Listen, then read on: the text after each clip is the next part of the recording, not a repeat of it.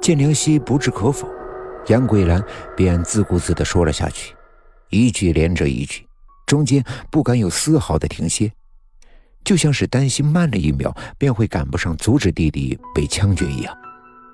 来顺这个孩子打小就特别聪明，学东西也特别快，你和他随便说一句什么，他一听就能明白。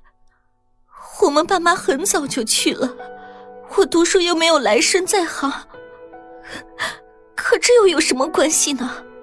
只要他出息了，我这个做姐姐的不也就跟着沾光了吗？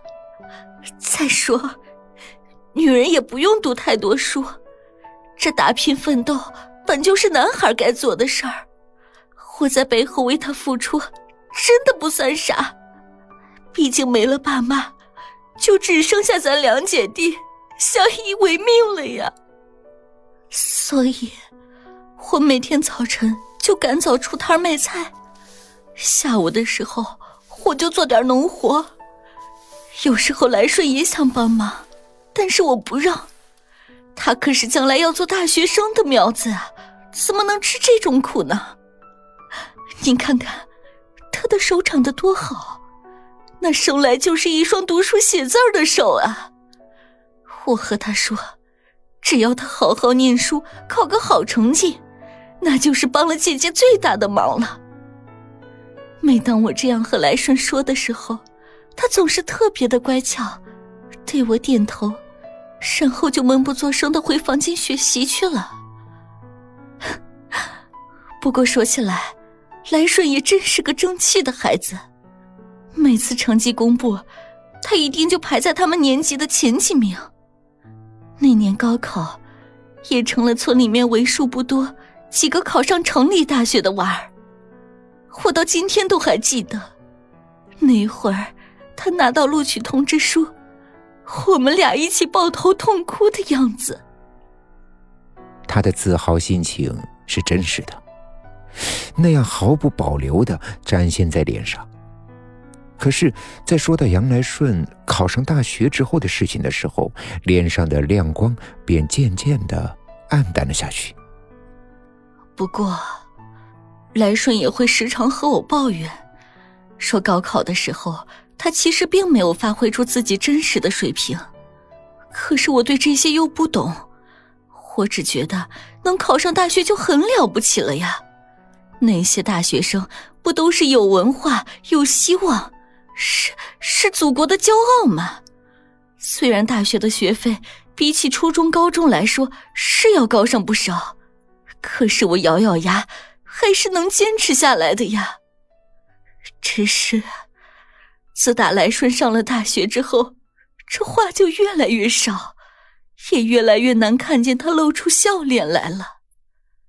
有一回，他和我抱怨说。城里的同学都可看不起人了，可是我也不懂这些事儿呀。可有一次我记住了，那次来顺和我说，真的好想要他们同学经常穿的那种运动鞋，还说呀，假如他也有那么一双的话，兴许就不会被人瞧不起了。所以我就暗暗把这事儿给记下了。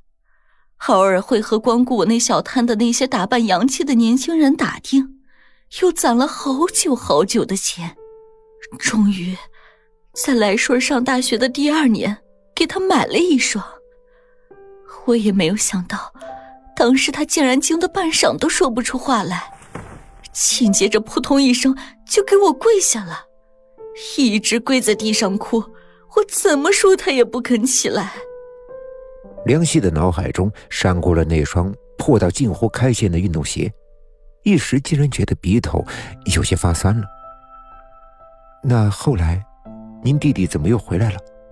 他既然难得在城里上了大学，那就应该努力把留下来，不是吗？梁希不经意的将谈话转了个向。杨桂兰的叙述着实是太过冗长，而他想要获得的信息也差不多是齐全了。因此，他希望能够尽快的解决掉最后一个疑问。可是杨桂兰却是有些恍神，过了好一会儿，才低声的回道：“其实我也不大明白，现在这是怎么了呢？好像大学生也不如从前金贵了。我弟很少跟我提起在学校的事儿，可是我能看出来，他并不开心。但是我没有多问，我也不敢多问，毕竟我对于这些事情，并不是那么懂。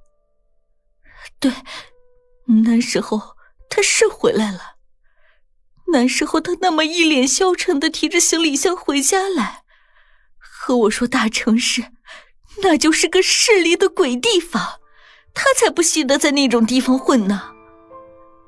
也许那个时候。我该劝劝他的，可我又该怎么劝呢？毕竟对于这方面的事儿，我真的一点儿也不懂呀。